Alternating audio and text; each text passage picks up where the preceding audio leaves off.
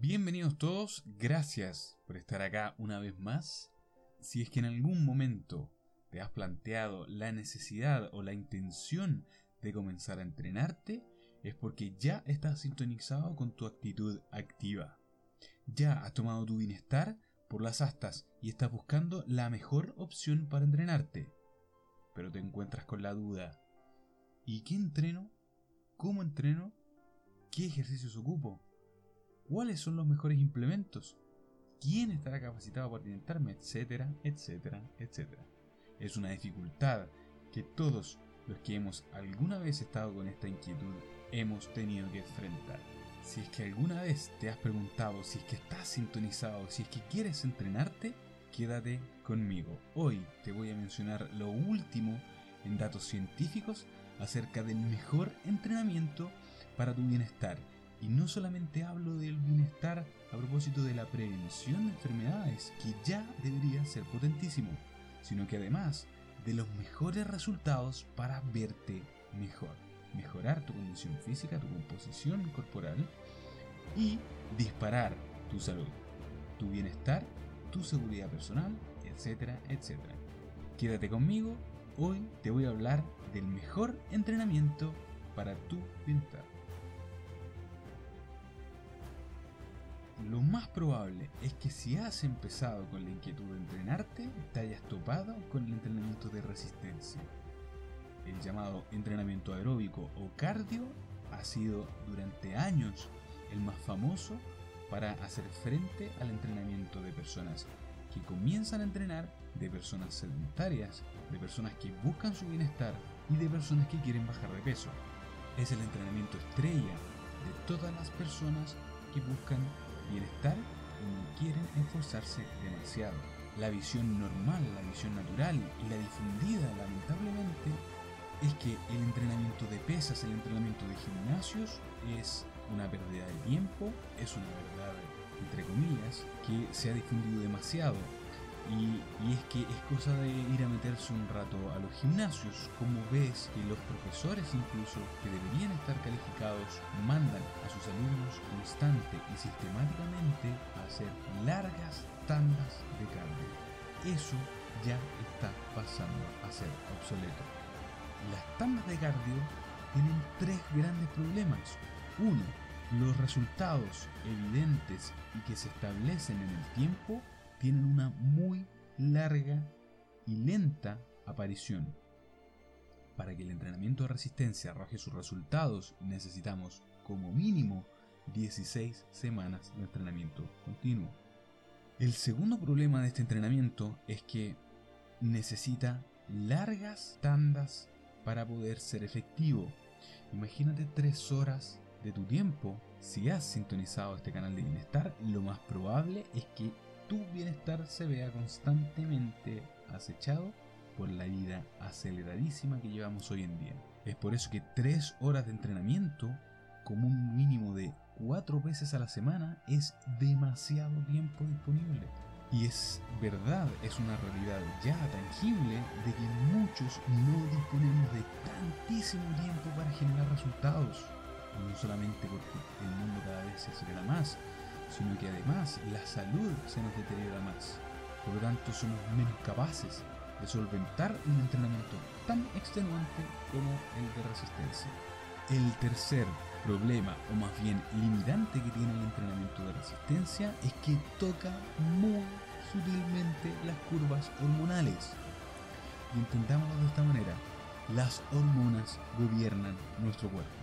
Su impacto sobre la curva hormonal es bajísimo.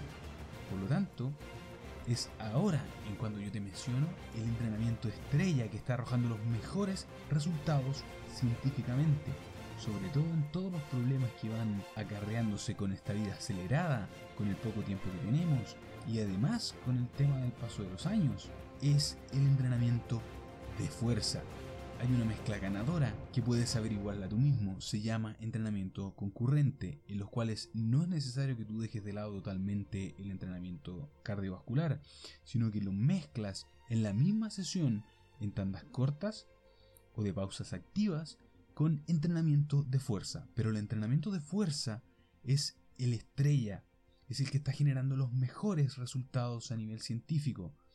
Y no solamente en cuanto a la salud, te lo mencionaba, en cuanto a la prevención de los desgaste que significa no solamente la vida acelerada, sino que el paso de los años, sino que además es muchísimo más efectivo para la pérdida de grasa y la mejora de la composición corporal. Eso conlleva no solamente que te veas mejor, sino que te sientas mejor y más seguro contigo mismo. Comienza a familiarizarte con el entrenamiento de fuerza.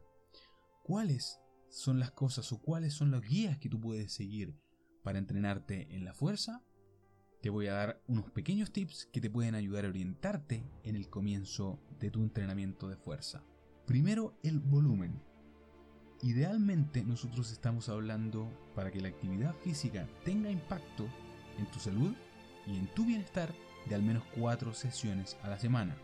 Ahora, la gracia que tiene el entrenamiento de fuerza es que en cuanto a tiempo que tú dedicas a cada entrenamiento, no debería pasar los 45 minutos.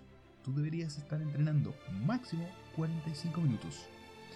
Y hay sistemas de entrenamiento que incluso llevan ese tiempo y lo bajan a los 12. 12 minutos de entrenamiento diario y te aseguran una mejora tanto en tu equilibrio hormonal, composición corporal y prevención de enfermedades, mejoras de la calidad de vida, etcétera, etcétera. La carga, con cuánto peso o qué carga debo usar yo para entrenar el entrenamiento de fuerza. Te voy a hablar de porcentajes y luego de sensaciones. Lo primero que tienes que considerar es que debes entrenar idealmente con una carga cercana del 85 al 90% de tu capacidad. Es difícil determinar tu capacidad total, por lo tanto una estrategia fidedigna de determinar cuánto tú debes cargar cada ejercicio es lo que se llama escala de esfuerzo percibido. Y esta escala es simplemente la respuesta a la pregunta de cuánto te cuesta realizar el ejercicio que estás haciendo. De escala del 1 al 10 siendo el 1 que no te gusta nada y el 10 el máximo de esfuerzo. Si tú eres capaz de percibirte a ti mismo y situar tu esfuerzo en alguna parte de esa escala, es muy seguro que estés trabajando muy cercano al porcentaje en el cual tú estimaste tu esfuerzo. Por ejemplo, si tú colocas tu esfuerzo dentro de la escala del 8 al 9, estás con la carga correcta. La cantidad de repeticiones que deberías hacer para un entrenamiento de fuerza no deberían pasar las 8 repeticiones por ejercicio. Y la cantidad de series no deberían ser menores a las 4. Eso depende de tu capacidad. Puedes empezar con mucho menos, por supuesto que sí. Pero planteate esa meta. Lo bueno de esto y del entrenamiento de fuerza es que las mejoras son paulatinas, pero muy, muy, muy rápidas de percibir vas a sentir que puedes cargar más, que puedes funcionar mejor, que tienes más fuerza, más energía, que puedes llevar tu carga diaria de una manera más cómoda. Eso se percibe muy rápido. Y los resultados en cuanto a fisiología, en cuanto a tu cuerpo, empiezan a notarse a las dos semanas. Es un muy corto tiempo. Así que echa mano al entrenamiento de fuerza. ¿Qué tipo de entrenamientos, qué tipo de ejercicios deberías seleccionar?